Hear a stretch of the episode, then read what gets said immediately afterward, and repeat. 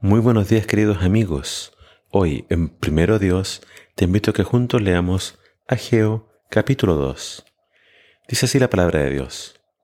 En el mes séptimo, a los 21 días del mes, vino palabra del Señor por medio del profeta Ageo diciendo, Habla ahora a Zorobabel, hijo de Salatiel, gobernador de Judá, y a Josué, hijo de Josadac, sumo sacerdote, y al resto del pueblo diciendo, ¿Quién ha quedado entre vosotros que haya visto esta casa en su primera gloria? ¿Y cómo la veis ahora? ¿No es ella como nada delante de vuestros ojos? Pues ahora, Zorobabel, esfuérzate, dice Jehová. Esfuérzate también, Josué, hijo de Josadac, sumo sacerdote, y cobrad ánimo. Pueblo todo de la tierra, dice el Señor, y trabajad, porque yo estoy con vosotros, dice el Señor de los ejércitos según el pacto que hice con vosotros cuando salisteis de Egipto. Así mi espíritu estará en medio de vosotros. No temáis, porque así dice el Señor de los ejércitos. De aquí a poco yo haré temblar los cielos y la tierra, el mar y la tierra seca, y haré temblar a todas las naciones. Y vendrá el deseado de todas las naciones, y llenaré de gloria esta casa, ha dicho Jehová de los ejércitos. Mía es la plata y mío es el oro, dice el Señor de los ejércitos.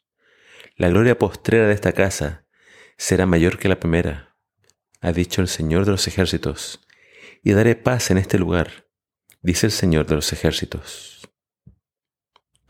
A los veinticuatro días del noveno mes, en el segundo año de Darío, vino palabra del Señor por medio del profeta Geo, diciendo, Así ha dicho el Señor de los ejércitos, Pregunta ahora a los sacerdotes acerca de la ley, diciendo, Si alguno llevare carne santificada en la falda de su ropa, y con el vuelo de ella tocare pan, o vianda, o vino, o aceite, o cualquier otra comida, ¿será santificada?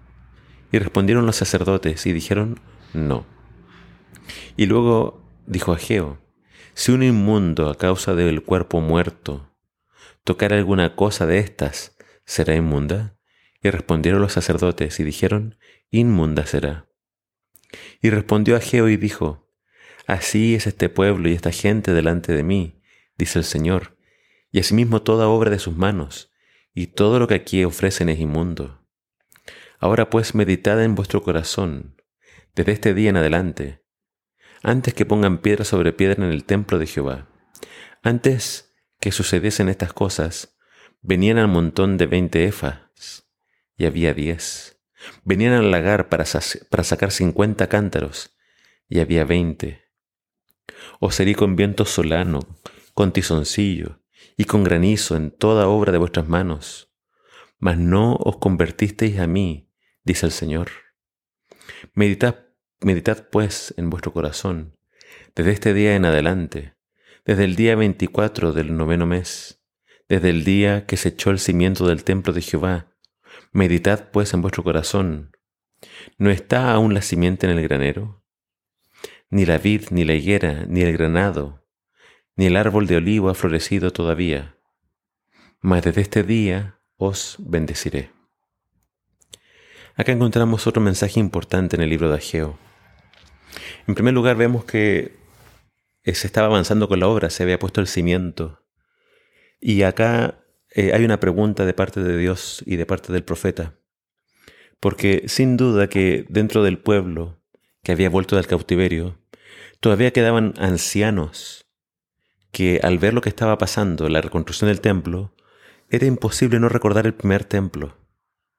Y había un marcado contraste entre ambos templos. El primer templo que levantó el rey Salomón tenía muchos metales preciosos, era una hermosura, era el orgullo del pueblo.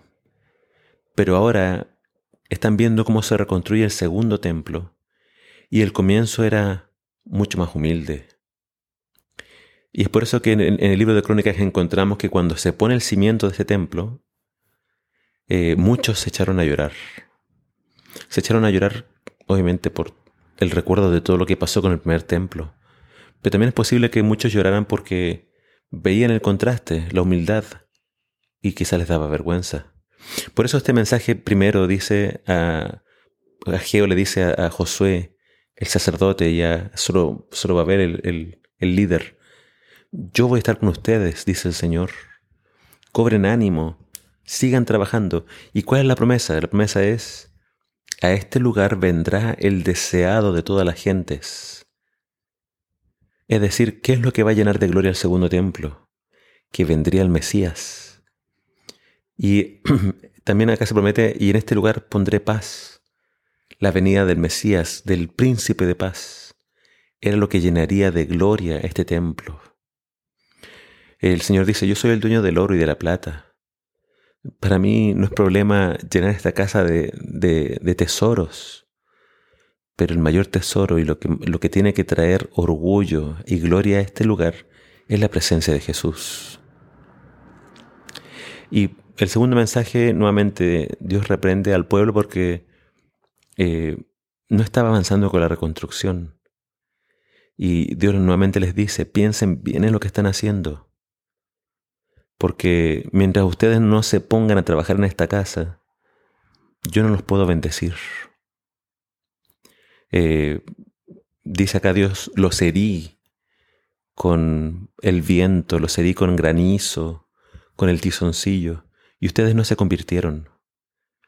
Dios estaba llamándolos a despertar, a que se dieran cuenta de lo que estaban haciendo.